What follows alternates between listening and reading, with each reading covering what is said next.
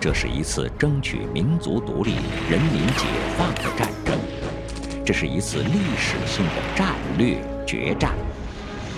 他是英雄的礼赞，他以辉煌战绩奠定了全国胜利的巩固基础。国宝档案特别制作大型系列节目《人民的胜利》，带您重温七十年前的峥嵘岁月。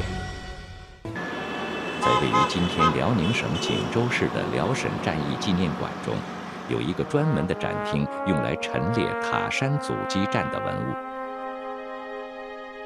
在这次战役中，担任第二兵团司令员的程子华，第四纵队司令员吴克华。政委莫文华，副司令员胡奇才，第四纵队第十二师师长江谢元，塔山英雄团团长焦玉山等许多革命先辈，都将自己在战争中用过的手枪、手表、地图、公文包、照相机和衣物捐献了出来。不过，在这个展厅中最特殊的文物。却是一段千疮百孔的树干，它曾是塔山阵地上的一棵老榆树，为塔山英雄团的战士们挡住了无数子弹。然而，激烈的炮火最终还是将他击倒，只留下一些树干作为七十年前那场血战的见证。有关军事史专家将塔山阻击战称为。辽沈战役中最为艰难的一战，其激烈程度无法用语言来描述。而国民党军的将领则认为，这是他们最不可思议的一场败仗。那么，塔山阻击战究竟为什么会赢得这些评价呢？和名字不同，塔山既没有塔，也没有山。只是一个小土包，附近则是开阔的平地，根本无险可守。在这条正面防御战线的最西边是白台山，它高两百米，是唯一的制高点。最东边是打鱼山岛，那里涨潮的时候是岛，退潮的时候是和海岸连成一片的滩涂。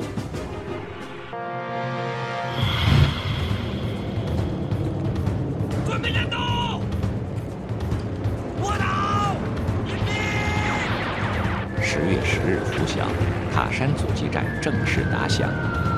然而，打鱼山岛却在一开始意外失守。虽然这个战略要地很快就被夺了回来，但也使得战况一度变得非常紧张。为了避免这种情况再次发生，东北野战军指挥部电令第四纵队。指明要求第四纵队副司令员胡奇才坐镇塔山的最前线。胡奇才一到前线指挥所，就下了五道命令，其中第一道命令就是死守六至七天，与塔山共存亡。十月十三日，敌人派出四个师对塔山进行大规模进攻，冲在最前面的是国民党军独立第九十五师。这个师有赵子龙师之称。面对这个强敌，第四纵队的战士们以生命为防线，始终没有让敌人突破防守。当时驻守塔山堡的三十四团战士与敌人混战在一起，在残垣断壁中与敌人展开巷战。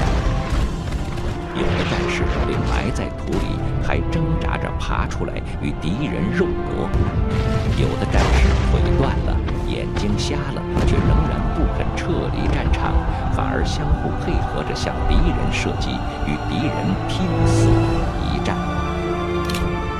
在接下来的两天里，这样的场景在每一个阵地上演。敌人使尽浑身解数，却始终无法突破防线。在十月十五日的战斗，十四团一连的副班长吴凤刚甚至只用八颗手榴弹就俘虏了一百二十四个敌人创造了解放战争史上的奇迹。也正是在这一天的下午六点东北野战军攻克锦州。当消息传到塔山时战场上爆发出胜利的欢呼自此历时六个昼夜的塔山阻击战终于结束。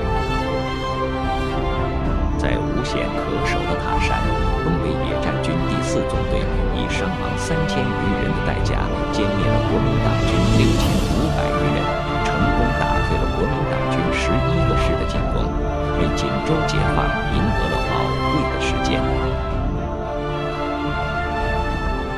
因此，有人这样感叹：“塔山无塔也无山，四纵就是塔就是山。”